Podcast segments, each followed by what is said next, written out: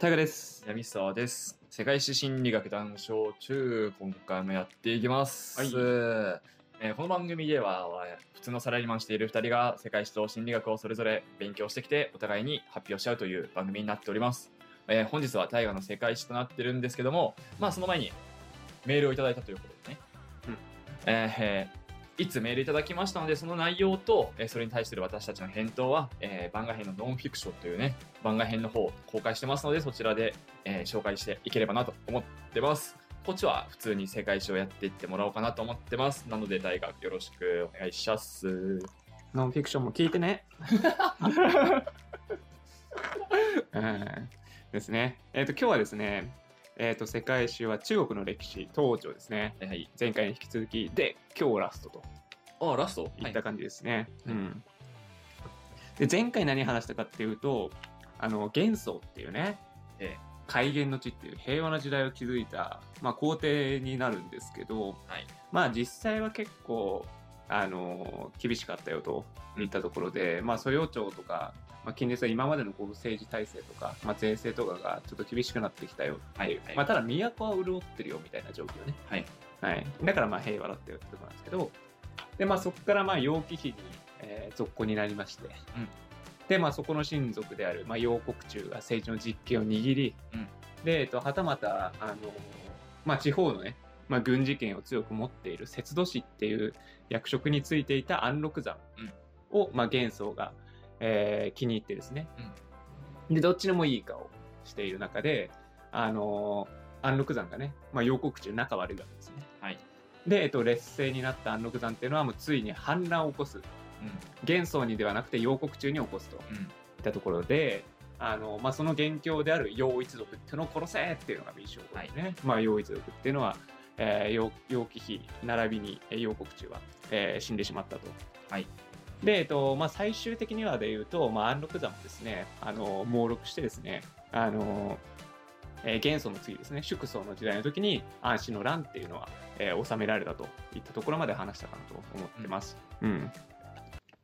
で、えっとまあ、この安史の乱でですね、まあ、国力をもうすでにもう大きく衰退させていると、うん。まあ軍事あの反乱が長く続いたっていうのもあるし、まあ、そもそも崩れてるよねと。うん。政治体制ともに、っていうのがまあ露呈したっていう、えー大きな事件にはなってるんですよこの安史の乱っていうのが。で、えっとまあ、この東王朝って300年ぐらいあるんですけど、うん。うんえーまあ、ここの時点で大きく衰退してるんですよ。うんただこの後今後145年ぐらい国は維持すると。はいはいはい。うん、だからまだ中盤戦ではあるんですよね。うんうん。うん。で、えっと、まあ、今のところで703年で、まあ、907年ぐらいまで、あの、えー、東朝は続くわけなんですよね。うんで、えっと、まあ、滅亡へこう進んでいく流れで、まあ、どこ、えっと、いろいろあるんですけど、あの、ちょっとね、皇帝はもうコロコロ変わるんです、ここから。はいはい。最終的に20代ぐらいまで行って、えっ、と、だから、15人ぐらいコロコロコロコロ変わるってわけですね。はい。うん。で、えっ、と、まあ、そうなってくると、何が起こってるかっていうと、割と宦官政治になってるわけですね。うんうんだ。からもう、皇帝の意思があまりもう通じない世の中になっている、っていうところなんで、まあ、皇帝の名前とか、まあ、そもそもすっぽり抜かして話そうかなとはいはい。思ってます。で、えっと、この頃結構政治的、まあ、税制において大きな変換点がありまして、あの何が起こったかというと、素養庁を廃止するんですね、まず。はいはい。うん。まあ、これはまあ、もともとこの元宗の時代からあったんですけど、あのまあ、この近伝制素養庁って、まあ、一人一人の戸籍をこう作るわけですね。うんで、土地を与えて一律に税を取る仕組みうんじゃないですか。うん。で、欠点としては、まあ、当然ですけど、納税者が減ると税収が減るんだよね。だから、一人一人にこう戸籍与えて、うん。一律に、えーもらうから。だから、何が起こったかっていうと、あの労役とかが厳しい、労働が厳しい農民たちっていうのは土地を捨てると。うん。で、貴族の下に入ると。うんで、ブランクになった土地からはもう税が取れない。うん貴族からも一律でしか取れない。うん納税者が減る、税収が減る。っていう流れになるんですね、はい。で、えっと、まあ、臨時的に、まあ、その再配分というか、まあ、あのー貴族の下に入った農民に対しても、えー低い形で税を取るっていうことは臨時的に行ったけれども、うんまあ、結果的には税は全合計減ってるんですね。っていうところで、まあ、それを解決しようとしたのがで導入したのが両税制っていうね、はいものなんですよ。でこの両税制っていうのは、まあ、金持ちからより多く税を取ろうねって仕組みなんですね。うん。うん、あの土地が多ければそれなりのえー税をもらいますよ。はいあの資産が多ければ多くもらいますよ。だからそう今で言うとまあ累進課税ですよね。はいはい。うん、まさにこうそれを、まあ、この時期に、えーえーやったといったところになってて、あのーまあ、一律で税をし取ろうっていう考え自体をもう廃止したっていうことですね。うんでさらに言うと、まあ、現住所のところで、あのー課せられるっていうのがあるので、まあ、逃げた農民にも、えーその税っていうのは適用されたとはいいったところですね。うん、で、えっと、あと大きな特徴は、はあの実際はそうはならなかったんだけど、うん貨幣であの納税を納めてねっていうふうにもしたと。まあ、貨幣経済をもうちょっとこう促進させようっていう動きがあったらしくて、まあ、実際には農民はもう貨幣なんで手に入らないので、はいまあ、生産物でのやつに切り替えていったというのがあるんですけど、まあ、そういうのもありましたよと。で、あと注目点は、労働はなくなっていないですね。っていうことで何が起こるかというと、あの農民視点からいくと、うん。えー、と両税制が取り入れたことによって税は変わらない、まあ、および増えるうん。っていう感じに、えーなって労働は消えていないうん。イコール厳しくなったですね、うん。うん、っていう状況なんですよ。はい。うん、でえっ、とあと政治的に行ったことは塩の専売ですね。はいはい。この塩の専売っていうのはあのー実は漢の時ですね。はい。漢の武帝の時にもやってるんですよ。で、塩の専売をやる時って何かっていうと、国の財政が厳しかった時ですね。ほうん。塩っていうのは、大体効かないですよね。う。うん。で絶対に必要ですよね、ミネラル的に。はいはい。だからもう、生活の必需品なんですよね、うん一番の。で、この塩っていうのを、えー民衆が売るんじゃなくて、国が売りますうん。ってななるんですよ。ってなると何かというと、値段を上げられるですね。うん。で、イコール収益が増えるんですうん。うん、賢い。そう、そういうことやったんですよ。で、えっと、まあ、あの、漢の時から、えーこの塩の専売をやって、まあ、その後なくなったりとかもしてるんです。うん。で、このタイミングでもう完全に復活したと、うん塩の専売。復活して、まあ、以後1000年ぐらいですね、続いたとはいはい。いうらしいですね。うん。で、この頃のこの市場の価格ですね、まあ、注目なのはもう塩の値段なんですよ。適正な値段で専売する分にはうんうん。いいじゃないですかと。うん。市場価格で。10倍ぐらいになったっていうんですよね。はいはいはい。ら僕らが、まあ、今100円でこんだけ買えますよねが1000円なのっていうね、うん物価高騰のレベルじゃねえっていうはいはい。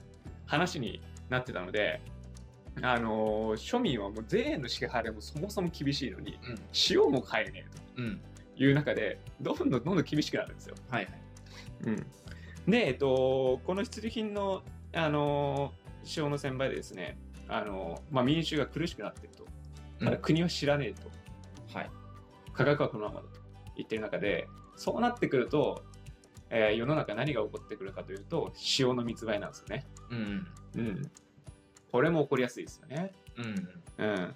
だから、この密売が横行するようになって、あの、1000倍の塩ですね。うん国が1000倍する塩のちょっと下にややって売れば 売れるし、うん。大きな収益になると。はい。原価自体はそんな値段じゃないから、うん。5倍の値段で売っても全然儲かると。はいい。ったところで塩の1000倍が横行する。ってなったら国は困るよね。うん。税収の多くをこう塩の1000倍でこう儲けてるわけだから、うん。ああ、困ったなーってなって、えー塩の、えー、と密売人ですね。っていうのを取り締まりを強化していく時代になるんですよ。はい。うん。ってなってくると、塩の密売人が困りますよね、次は。はいはい。売れなくなったなと。なるわけなんで、何をやるかというと、組織化していくんですね。はいはい。塩の密売人がうん。個人で動いてたら、あの、しょっぴかれるぞとうん。いうのがあるから、集まって武器を持ち始めるんですね。うん。うん。武力で対抗できる、あいつらを跳ねのけられる組織力を持っていれば、取り締まれないだろうといっはいはい。たところで、だんだんだんだん大きくなってくるんですよね。はい。で、こいつらのことを縁族って言うんですよ。はいはい。潮の族族ですね、うん海賊の族ですね。縁族はいはい。が出来上がっていくと、えーいった流れなんですよ。で、えっと、そしてついに、まあ、民主を苦しめているうん国をやっつけようとうん。いう反乱が起きてくるわけなんですよ。それが、あの、高宗の乱っていう大反乱になるんですけど、うんこれが875年ですね。はいから、えーと884年ぐらいにうんえー行われたといったところ。で、まあ、この時は、えっ、と、唐はですね、奇宗っていう18代、うんめっちゃ進みましたね。そうね。5代、これ6代ぐらいだったよね。柔軟進んだね。そう、進みましたと。で、まあ、この時、まあ、当然先ほど言ったように、まあ、政治は考えに取られて腐敗しているようなうん。状況ですね。うん。で、えっと、この高宗の乱っていうのは、あの高宗の乱っていうぐらいだから、高宗が中心なんですね。うん。黄色い巣と書いて高宗ってうん言い。ます。で、えっと、まあ、最初は王戦士っていう人と高宗っていうね、まあ、2つのこうグループがはい。台頭して、あの、この反乱を、えー行ったんだけど、うんこう最初は数千ぐらいの規模だったんですよ。はい。ただ、移動しているうちに、先ほど言ったように民衆がすごい疲弊して反乱を起こしたいって思ってるから、もうどんどんどんどん集まってくるうん。で、もう数万人すぐになって、もう最終的にはもう数十万レベルの反乱軍が、えーできたとはい。いった感じに、えーなってるんですよ。だどんどん流民がね、こう取り込んでいくといった感じなんですけど、で、えっと、まあ、なんで高祖の乱って言われてるかというと、王選手が割と早くに戦死しちゃうんですね。うん。だし、この王選手っていうのは、こう、えー、東王朝から政治のポストをこう、どうって、うん。反乱止めてくれたら政治のポストあげるよ、うんみたいなね、ことをやっえーそれで、まあ、ちょっと揺らいじゃったっていう部分もはいはい。ありまして、まあ、エピソードとしてはもう、コースはその王選手をぶん殴って、うん。お前ら何のために戦ってんだと、うん。義のために戦ってんじゃないのかとはい。やって、まあ、王選手が、はっってなる。で、まあ、そその後すぐ死んじゃう。うん死んじゃうっていうのはあったけど、まあその後まあコーソーがリーダーとなってやっていくので、まあコーソーの乱とうん。いった形で呼ばれているといった感じなんですよね。で、えっと、このコーソーの乱はですね、まあ、イナゴのようにこう各地を食い潰していくわけなんですよ。うん。で、えっと、まあ、想像の通りも東王朝っていうのも国力が下がっているし、まあ軍、軍も当然同じレベルで下がってきてるわけなんで、はい。この酵素の乱のもう止められないんですよね。うん。うん、でどんどん食い潰されていってついには長安を制圧されてしまうと。うん。で、えっと、この酵素っていうのは清っていう、えー国をですね、まあ、建国して、まあ、王と、えー名乗ると。まあ安禄山と一緒ですよね。うんう。ん、そういう流れになるわけなんですよ。で、えっと、えーまあ、その姓を建国して、まあ、敵対勢力ですね、もともと残っていた東王朝の、えー人たち、まあ、当然皇帝とか逃げてるんですけど、うん。あ残っている人たちっていうのをどんどんあの静粛していくんですね。粛清ですね。粛清していくといった感じなんですよ。で、えっと、ただですね、ここで唐は諦めないです。はい。うん、逃げていた、えー皇帝っていうのは相手方から寝返ったうん。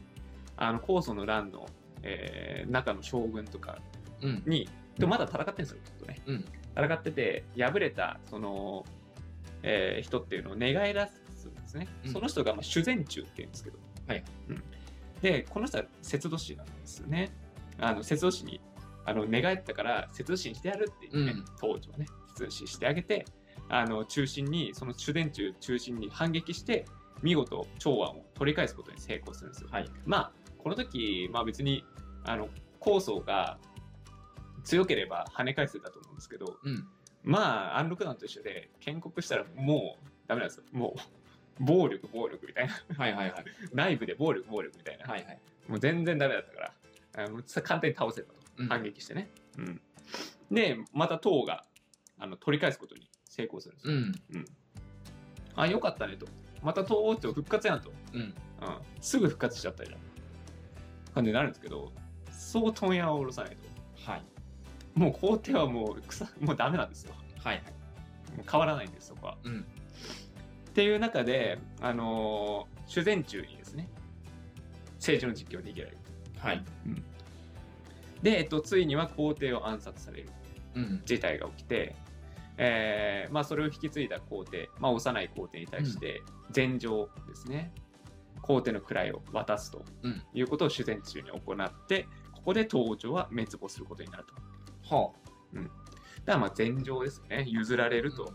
で、えっとまあ、そこで建国された国っていうのが公領とうん。いった、えー国になるんですけれども、えーじゃあ普通にね、まあ、東条みたいにね隋から唐に移って、まあ、安定するかうん。っていう話になるかなと思いきや、あのー全然そうはいかなかったんですよね。この公領、まあ唐自体がもう失墜してたうん。国力が失墜していてあのそのまま考慮になったっていうところで国自体の権威っていうのがあのうん影響範囲が中華全土に行かなかったんですよね。はいはいはい。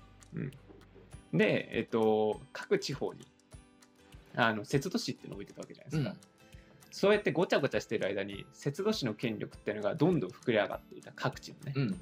うん。って中で、うーんまあ、考慮になった段階でその節度師たちが考慮の下につくのは嫌ってなるんですね。うん。だから、この節度師たちっていうのがどんどん国を建国していくわけです。うん。うん。で、えっと、まあだから考慮に従う形とはならなかったんですよね。うん。ってなった時に、まあ何が起こるかというと、あの、戦乱ですね。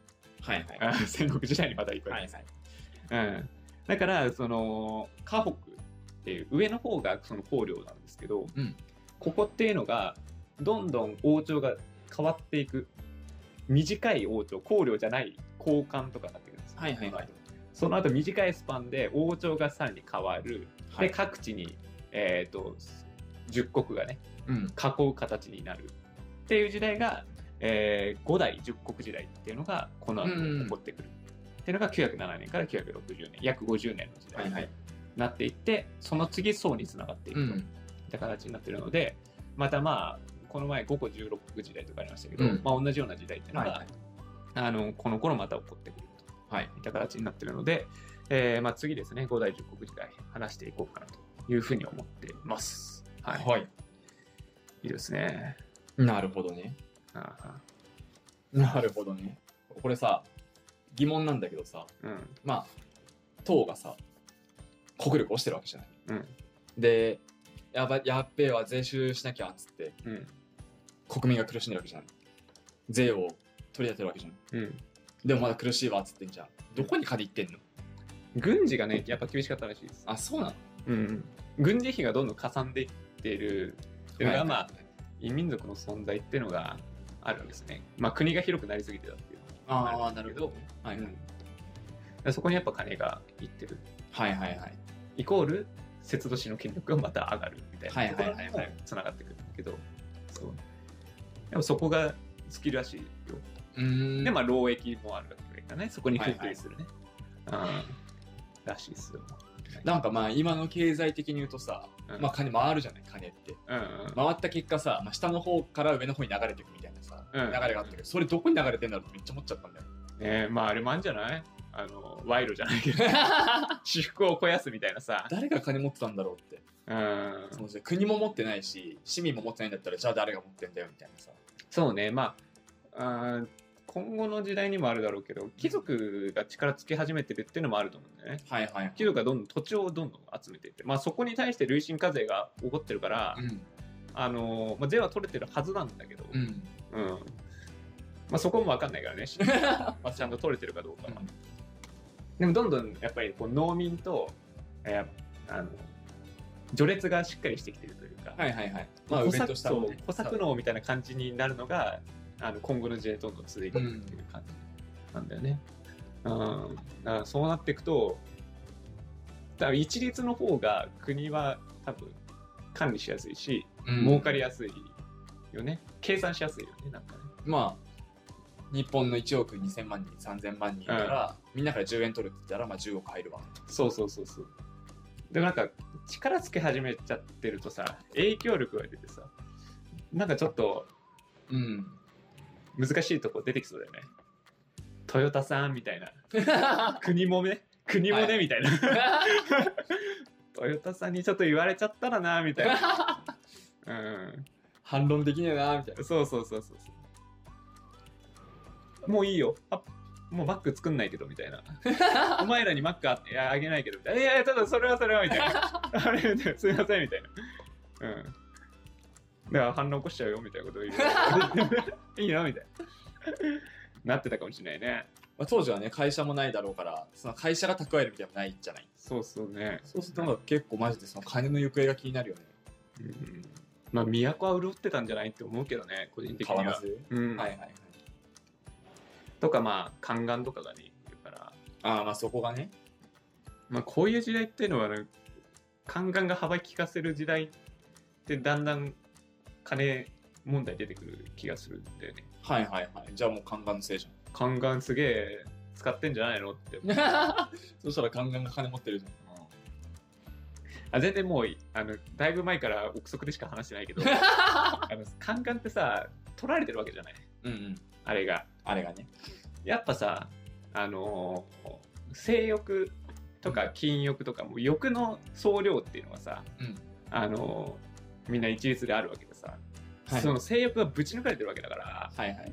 つどこ何に使う欲ってなったらもう金なんじゃないのっていうはいはいはい。気がするんだよね。あ、まあ大がそう、そうだもん。欲に対してはそういうあれだもん。うん、まあなんか欲は人それぞれあれどさあの、総量がまああそうって、性欲にまあまあ分散されるじゃない。分散されなかったもののエネルギーどこ向くったら、そうそうそう。物欲じゃないのって。めちゃくちゃ欲がそもそもの総量でかい人がそこ性欲ぶち抜かれたら、うん。その総量全部金とか権力に向かうってなったらはいはい。まあこうなるかもなみたいな。それが最たるがさ、そのそのそれこそ政治のど真ん中にいる人なわけじゃない、うん。欲めちゃ強い人間が、うんうん。うん。な気がするんだよね、はいはいはい。うん、宦官のその欲というのはね。はい。恐ろしいものありそう。でね、うん。だってもう元素なんて言ったらもう陽気被害はいらないみたいになってそうじゃん。はいはい。なるほどね。うん。勘がいるところに金もんでありと。ある気がするね、はいはい。僕は。なんか大体そうなってるなって感じはする。あ、まあ中国の歴史上ね、うんここまで学んできたうん。この900年間で。こいつらがありなって宦官 がよくね観覧ってどこまでいいの？うーん。元とかまでいいの？いる？いやいないんじゃない？元は。いないよね、さすがに。あ元はいなそうだよね。元で捉えるのか、そしたら、イメージとしては。あそこでガラッとね変わりそうだもんね。ん。うん、まあ、草原民進。そうね。民。い民いそうだな。いそうだよね。民いそううん秦秦もいそうじゃない秦は確か民族が違うからあ、そうなんだ。もしかしたら違う。いなくなってるかも。うん。どこまでその文化ってのは続いたんだろうって気になるよ。ね。ねなんで取っちゃうんだろうね。マジで。え、事の起こりなんだっけ？なんだっけね。でも俺覚えてるのはあのあれがあったからそれ取る技術がすごい進んだっていうのは 技術力がめちゃくちゃ中国レベルが上がったっていう、宦官に紛れてさ、実は取ってなかったやつとかもいたもんね、中国の歴史で。うんそうね今までああは。だからあれねローアイねあ、ローワイか、そうそうそうそう。ローアイとかもいたし だからなんかあれだよねこう取らない取らないとうん。その高級？うん。もともとは皇帝のお付きだからはいはい。でいっぱいいる女の人に欲望を抱かないために切るんだよねはいはい。最初は秘書的なさ確か役割だったはずなんだよはいはい。っていうのがそれはねその秘書から伝わるから権力が上がるっていうね、うん。いう感じになっていくのが最初のまあ最初の残り忘れちゃったけど そういう役割だどっからいたんだっけみたいな。うんまあ、秦とかにはいたよねもうねいたね。うん州とかにいたのかっていう。ああそこまではいなかったでしょそうだよね。うんそうそうそうなんとなく記憶にあるあたりぐらいからいたはずはいはいはい。漢とかうん陰州新官。うん秦秦の秦の後期とかからいたのかな、はいはい。そういうイメージか。いや宦官はすごい文化だよね。いや、すごい文化だよね。うなんかよくわかんないわ。そのあれが。感覚が。んうん、日本にも大奥とかがあったからあいてもいいはずだよ、はいはいはい。でも大奥はむしろさ、色気出す。あれじゃなかった。目的は。ああなんか俺聞いたのはさ家光のために家光の母親が作ったって。なんかね女性がブワーって。そうそう。家光があまりに女に興味なかったんだって。ああなるほどね。で後世に、うん。まあ、おお子さん作れないから、うん。あの何？いっぱい女性集めて特に綺麗な女性とか集めて、うん。あの家光の性欲をなんとか刺激しようって作ったのが大奥だって聞いた気がする。はいはいはい大奥の始まりね。ね。だから考えると逆だよ。観逆だね。そう性欲を駆り出さなきゃいけないっていう。あれ本当良くないよね。どっちがいいかな。いやいやなんか男だから考えるのが嫌だけど。いや確かその大奥とかのその、えっと、将軍のうん。性教育みたいなことうんが確かあるじゃん、でも小学1年生とかの時からそういう世話がされるわけ。うんうんってなった時に素晴らしいじゃん。いや今僕らが大人になったからあ素晴らしいなって。嫌じゃない？どうなんだろう？いやそうだから性欲消えるんじゃないの？って思うとこもあるのよ。はいはいはいなんか手に入れられなそうだから手に入れたいみたいなとこあるじゃん。なんか。なんかさ。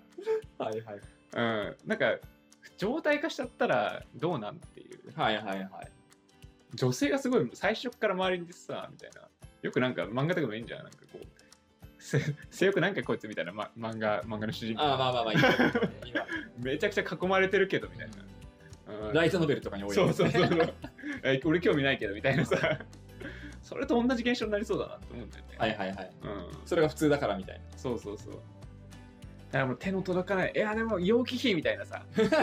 方がなんかやっぱ燃えるじゃんみたいな。わかる気がするんだよな。だから将軍家光はだからだよ、なだからだよ。うん、性教育早すぎるのはよくないなあれ、はいはいはい。なるほどね。うん、最初の相手がウバなんて知ったっけ？あれあ最そうなの？そう確かそうなんだよ。はいはいはいあの育育ててくれた。でその 最初成功したらはいいっぱいいますよみたいな。はいはいはい。選んでみたいな感じになるんだよね。確か。光る源氏目があるうんなんで俺知ってんだろうね。俺たち謎の大口知識いややっぱ男のロマンだからね。うん。大奥っていうのは。でもさウバなんて言ったらほぼ母親みたいなもんじゃね。まあ育ての親だもんね。うん。そうですねぶっ壊れるよねなんか。うーん。その性感情もそうだしこの道徳感倫理観とかさ。うん。いろんなもんがぶっ壊れそうだよね。まあ、今と母親の概念違うかもしれないから分かんないよね。うん。ウバってってさ。わかんないなんかイメージだとさバっていうのがついちゃってるせいかさすげえ年上のイメージなんだよはいはいはいはいはい。なんか自分が0歳の時に4050のおばさんうんうん。イメージあるけどまあなんかそれが仮にだけどさ10歳とかだったらさ、うんうん。10歳後半とか19歳とかうんだったらまあチャンスあるかなって思う。